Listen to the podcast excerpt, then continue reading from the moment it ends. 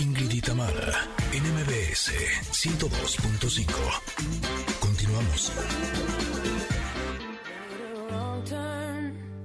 Once or twice, dug my way out, blood and fire, bad decisions, that's alright. Welcome to my silly life, mistreated, qué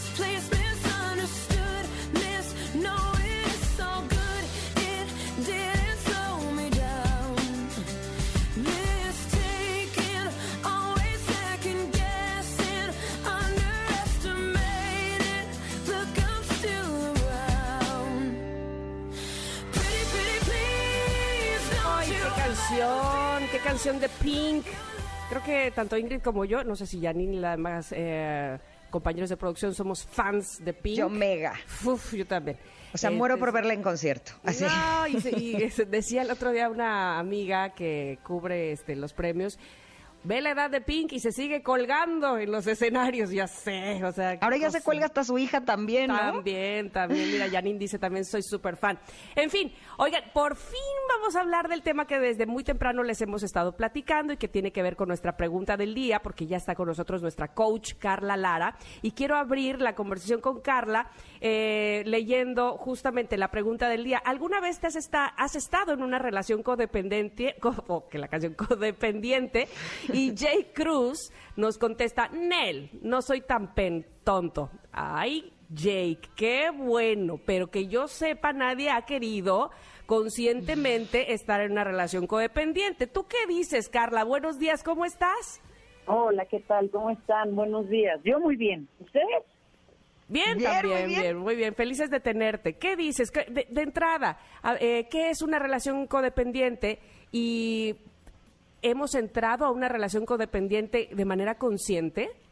Ok, ahí hay una terminología que es muy importante anotar y acotar antes de entrarle al, al tema. Una cosa es la dependencia emocional, es decir, yo siento que dependo de ti, mis necesidades completas dependen de ti para que yo esté bien. Eso es dependencia emocional.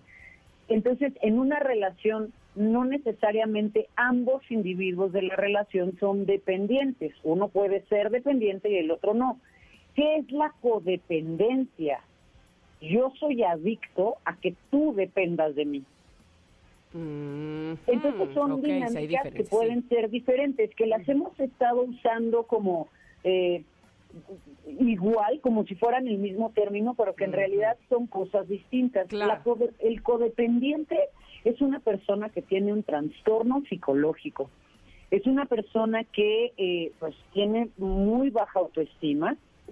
Es una persona que finalmente piensa y tiene como este rol dentro de la relación, que ojo, no solamente eh, la codependencia se da en relaciones de pareja, hay hijos codependientes, mamás codependientes, hermanos codependientes, ¿no?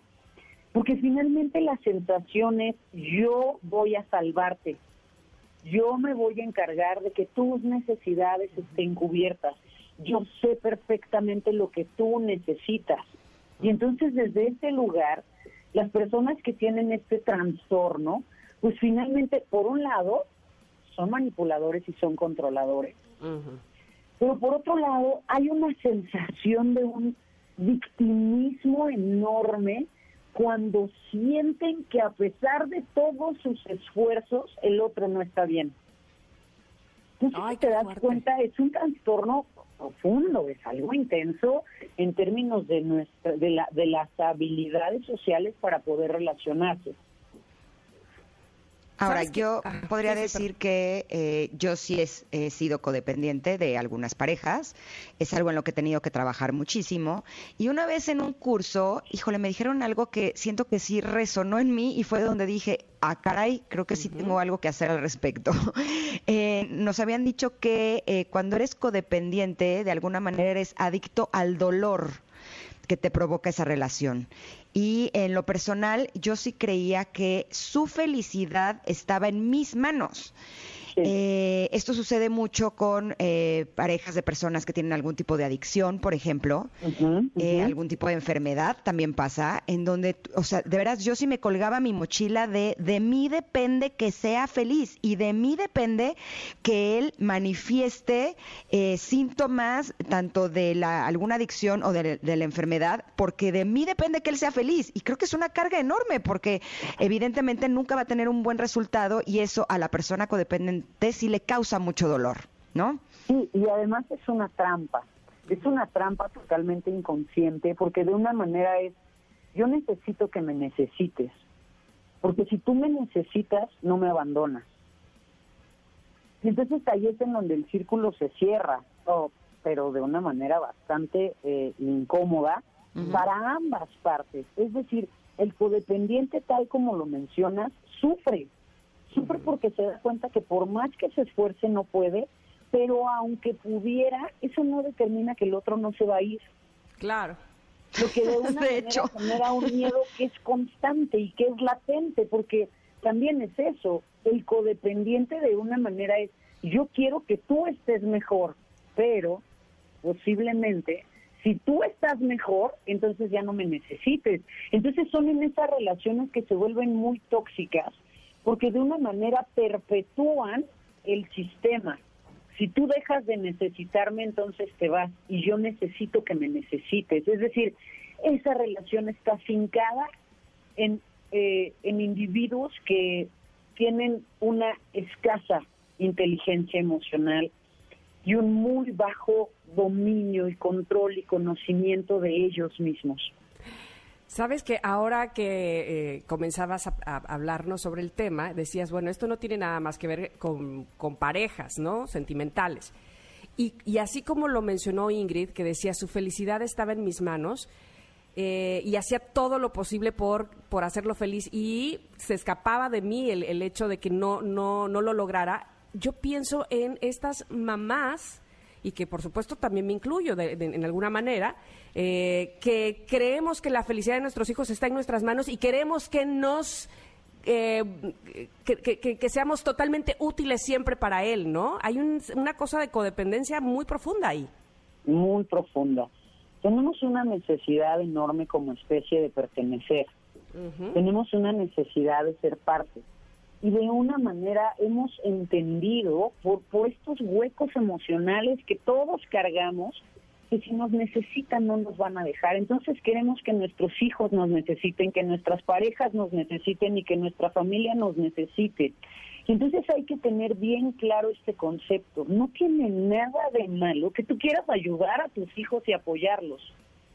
No tiene nada de malo que tú quieras apoyar a tu pareja y, y- y ser su porrista. Donde se torna una situación complicada es en donde sientes Mm. que eres responsable de que eso pase. Mm. En donde empieza a haber esta sensación de miedo y de dolor y de inquietud con la posibilidad de que no te vaya bien y que no te salga bien. Y entonces cuando ya lo trasladamos a ese lado, ahí ya no es amor, ahí ya es miedo. Y vamos a recordar que hay esos dos caminos posibles, el camino del miedo o el camino del amor. En el camino del miedo hay todos estos comportamientos, necesito que me necesites, tu felicidad es mi responsabilidad, cualquier cosa que a ti te duela, a mí me duele, y entonces soy víctima, y entonces te manipulo, y entonces te controlo, y entonces te chantajeo, pero te das cuenta cómo la cadena surge del miedo. Del otro lado está el amor. Y es claro que quiero que te vaya bien, claro que soy tu porrista, claro que te apoyo, pero reconozco que es tu vida y que tú estás tomando tus decisiones. Y yo estoy aquí. Mira, ¿cuántas veces tenemos este panorama de los de, las familias diciendo, ¿qué es lo que quieres? Yo quiero que mis hijos sean felices, siempre y cuando, y ahí vienen una serie de eh, marcas que los hijos deben de cumplir. Es decir, quiero que mi hijo sea feliz siempre y cuando termine la carrera, siempre y cuando se case con una persona de bien, siempre y cuando no vaya a salir con una de esas cosas, nada de que seremos, ser... Y entonces empiezan a etiquetar y decir, sí, sé feliz, pero dentro de A mi estas modo, características, a mi forma, exacto. Pero lo mismo pasa muchas veces en las parejas. No, claro, claro que yo quiero que seas feliz. Siempre y cuando tu felicidad esté pegado a mí. Tu Ujú. felicidad se encuentra en donde yo estoy. Entonces ahí nos regresamos a este principio. Eso no es amor. Eso es Ahora- dependencia emocional o codependencia. En el caso de las mujeres, creo que además tenemos una carga cultural, ¿no? Eh, de que tenemos que ser buenas, tenemos que ser buenas esposas, hay que ser buena pareja de, de la otra persona. Y cuando la otra persona tiene una condición, creo que eso también, eh, influ- o sea, eh, de alguna manera influencia en que eh, tengas este tipo de comportamientos de codependencia. ¿A qué me refiero? En mi caso, por ejemplo, eh, con una de mis parejas, sí me acuerdo que yo creía que si yo me comportaba muy bien y tenía mi casa muy bien y era muy amorosa, entonces a lo mejor él no iba a tomar. ¿No? Como si de mí dependiera eso, cuando evidentemente el resultado no funcionaba. O en, le- en otra ocasión, por ejemplo, yo creía que si eh, mi pareja se sentía muy amado, entonces sí se iba a hacer los tratamientos para su enfermedad. Y por supuesto que tampoco funcionaba. Lo único que sucedía es que yo vivía muy angustiada, sintiendo una carga muy grande sobre mí, creyendo que yo era responsable Que de tú que no lo él- estabas haciendo bien. Exacto, o sea, cuando no lo, o sea, cuando uno tomaba o cuando el otro no se hacía sus tratamientos, yo decía es que algo mal hice yo. y entonces intentaba yo hacerlo mejor, entonces mi nivel de exigencia era gigantesco. Y creo que eso es algo en lo que caemos la mayor parte de las veces con la codependencia, ¿no, Carla? Híjole, y ahí acabas de decir además algo que es, eh, gracias por compartirlo porque es muy íntimo y además es muy revelador. Tenemos esta tendencia, es, es- es algo de la especie, ¿no? Es que el mundo gira en torno a mí. Sí, exacto. Ay, sí, es que tengo un ejemplo. Si yo lo hago bien, si yo lo hago bien, entonces él se va a curar. Si yo lo hago bien, entonces él va a ser feliz. ¿Y quién diantres nos puso esa cosa en la cabeza de decir que la vida de los demás y las decisiones de los demás y las reacciones de los demás tienen que ver con nosotros? Se nos quita un enorme peso de encima en la vida cuando asumimos que no somos el ombligo del mundo, que la mayoría de las cosas que pasan no tienen nunca nada que ver contigo, jamás. Exacto. Entonces tenemos que quitarnos esa idea de que todo lo que sucede a nuestro alrededor, todas las decisiones que tomen las personas, todas las condiciones de la vida de las personas que amamos, tienen que ver con nosotros. La mayoría de las veces no es así. Totalmente de acuerdo. ¿Sabes que me, me hace recordar a una persona muy cercana a mí que es como, está mal si no hacen las cosas por ellos, mis hijos, mi marido, pero cuando veo que las hacen, enseguida digo, ay, no, quítate, yo lo hago porque no lo sabes hacer, lo tengo que hacer yo. Entonces digo, ¿cómo? nadie, o sea, nadie se lo estaba pidiendo, lo- ellos lo estaban haciendo correcto y ella asume que si no entra al quite, no los va a salvar del, del caos que están haciendo, ¿no? Y todos así voltean a ver como, pero si yo sí lo estaba haciendo. Entonces eso me, me, me remite a justo eso, a quiero que dependan de mí porque yo dependo mucho de lo que ustedes dependen de mí. Y, y además es que esto nos lleva a una conversación que es que es bastante profunda, que es entonces eso, eso ese tipo de comportamientos, Ingrid Tamara, ¿de dónde vienen? ¿Podemos contestar esa vienen? regresando del corte, Carla? Sí, vamos con eso. Perfecto, pues vamos al corte y regresamos porque Ingrid y yo y seguramente ustedes que nos escuchan estamos pendientes de lo que nos va a decir Carla Lara sobre la dependencia y codependencia. Volvemos. I'm going under, and this time I fear there's no one to turn to. This all and nothing way of loving, go be sleeping without you. Now I need somebody to know, somebody to hear, somebody to have. Just Es momento de una pausa. Ingrid Tamara, en MBS 102.5.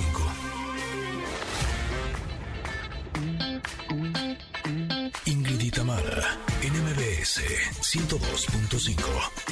Continuamos.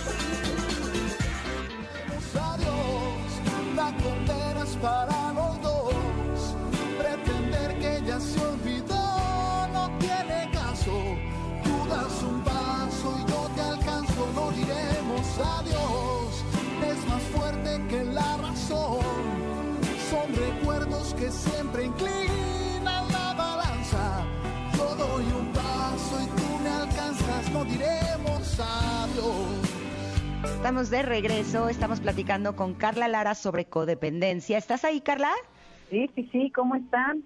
Ah, perfecto. Eh, ya decíamos que hay una diferencia importante entre codependencia y dependencia. La codependencia es algo así como adicción a que el otro me necesite, cuando la dependencia es cuando necesitas de alguien, ¿no? Y ya lo decía Carla Lara, que eso no es amor, eso es una relación eh, tóxica. Pero sabes qué, Carla, Eh, creo que uno de los problemas, bueno, que puede ser también por otro lado la solución, es que cuando alguno de los dos en una pareja o en una relación que es así de codependencia y dependencia, cuando alguno de los dos comienza a trabajar con sus emociones, pues empieza a poner límites. Y el problema es que el que no ha trabajado no le gustan esos límites, ¿no? Y va a hacer todo lo posible para que esta relación de adicción eh, continúe. Yo creo que podríamos dedicarle otro programa a dependencia, ¿no?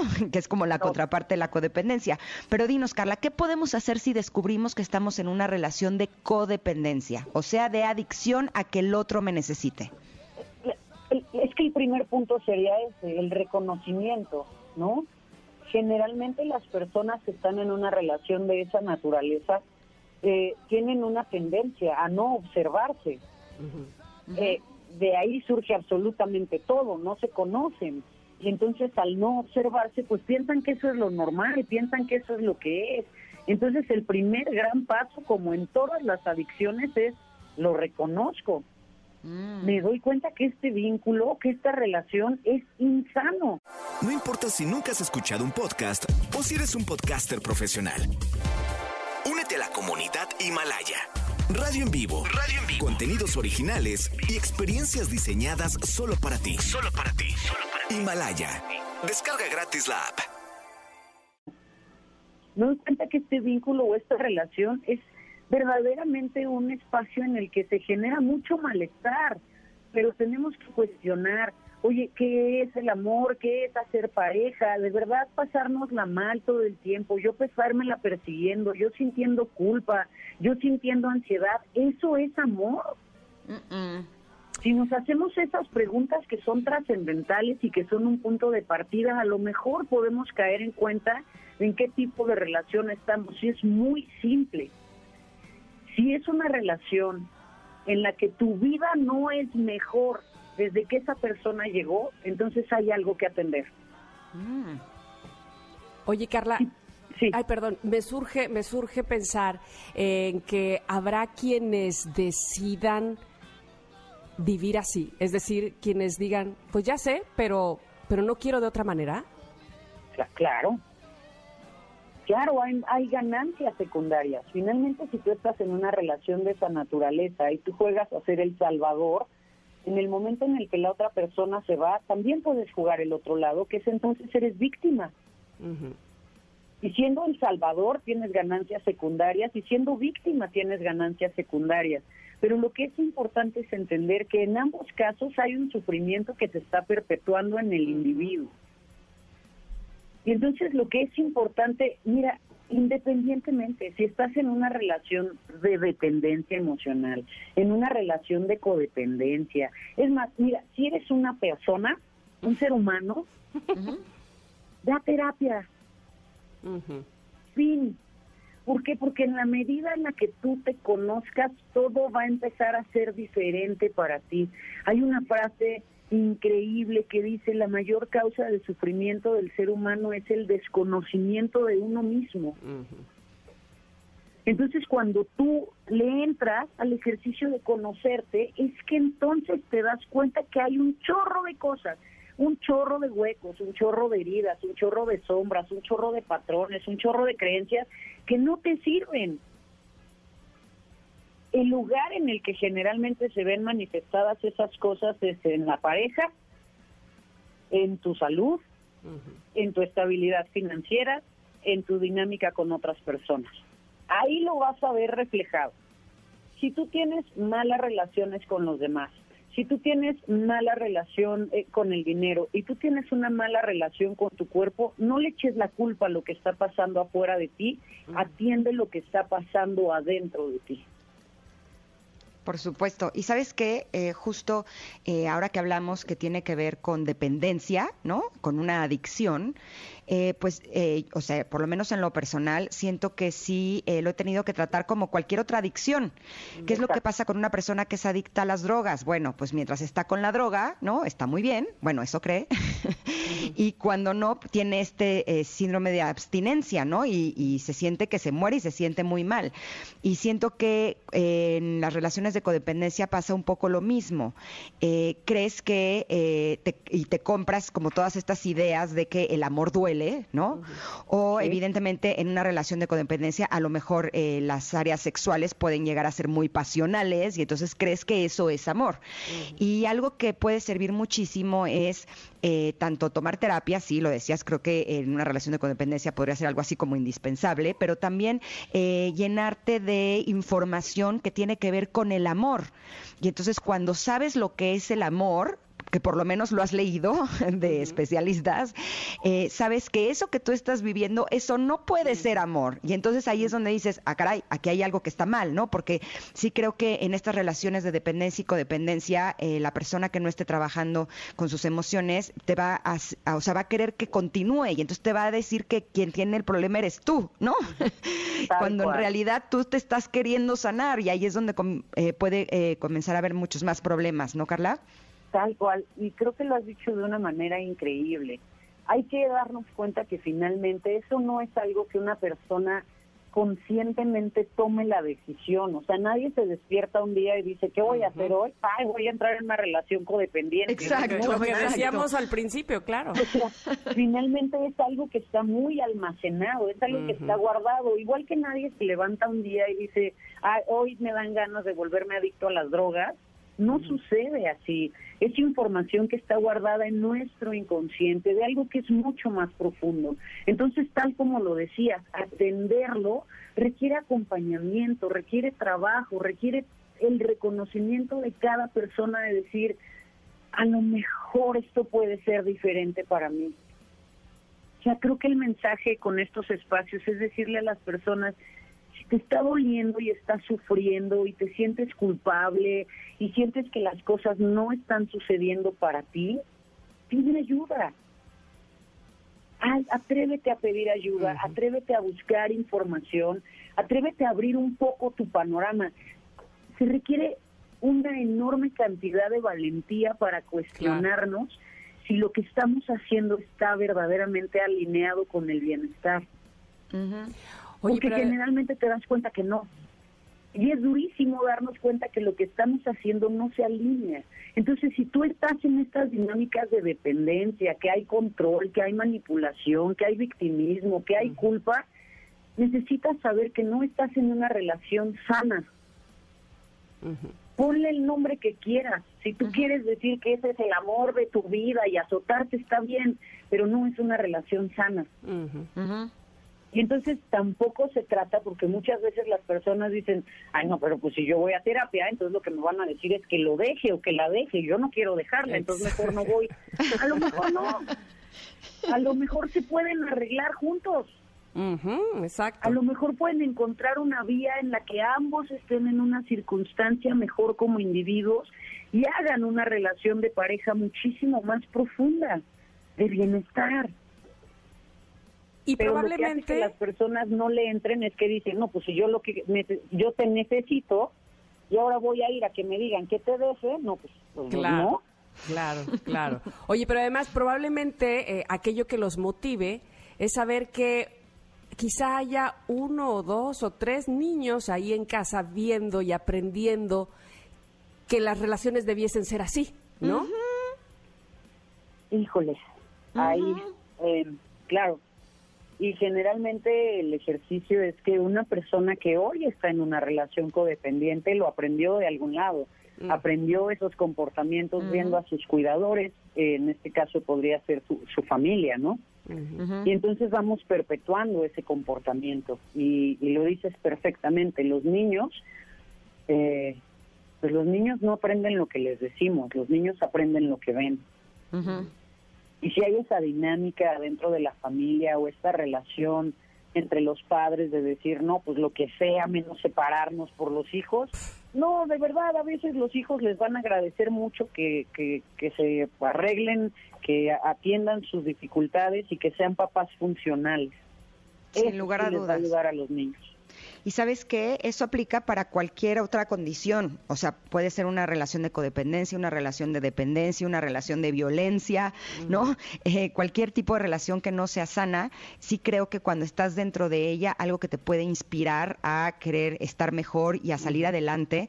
Y es el saber que eso es lo que le estás enseñando a tus hijos y que tú no quieres para ellos esta magnitud de sufrimiento. Eh, por lo menos en lo personal, a mí es algo que sí me ayudó y yo deseo de todo corazón que si algunos eh, connectors se identificaron con este tipo de condición, pues vale la pena que sí reciban tratamiento. Eh, sí creo que se puede salir adelante y se puede tener una vida plena sin necesidad de tener tanto dolor. Y cuando hablaba de que también informándose sobre el amor puede ser uno de los caminos, está tu libro, Carlita. Eso. Sí, claro que sí. Pueden encontrar mi libro Tus Modelos del Amor en todas las librerías del país y también en digital y en audiolibro. Solamente hay que ponerlo en el buscador Tus Modelos del Amor y ahí está, ahí Y- está este libro. ¿Y a ti dónde te encontramos, Carla? ¿Cuáles son tus redes sociales? A mí me encuentran en todos lados como Carla Lara Coach. Y si les parece bien, nada más dejémosle una pregunta a las personas para que se queden ahí rebotándola en la cabeza. Por y es, favor. si yo te dijera que esta relación en la que estás se va a quedar siendo exactamente igual los siguientes 10 años, ¿qué dices? Siempre creemos que va a mejorar Exacto. y eso no sucede. Se pone Tú peor. dices, no, me salvo, entonces empieza a atenderlo desde ya. Exactamente. La esperanza Carla. de que va a cambiar es lo que te mantiene ahí años y años. ¿Qué les digo? Oye, Carlita, me gustaría que regresaras otro día ahora a hablar de dependencia, que es la contraparte. ¿Te late? Por supuesto, claro Muy que sí, buenísimo. yo feliz. Porque además muchas veces oscilamos de uno a otro. Seguro. Entonces es mejor encontrar el centro. Te agradecemos muchísimo, Carla, que hayas Un estado abrazo, con nosotros. Te mandamos un abrazo enorme. Te abrazamos, Carla. Muchas gracias. Gracias. Gracias. Anda. Vámonos un corte, pero regresamos con las buenas noticias de Ingrid y Tamara aquí en MBS 102.5. que riegan siempre su raíz. A ti mi compañero que me tiendes la mano que es tu corazón bondad. Me estudias con curiosidad, me miras con respeto y besas con cariño cada parte de mi cuerpo. Tienes en los ojos girasoles y cuando me miras soy la Es momento de una pausa. Ingrid Tamara, en MBS 102.5.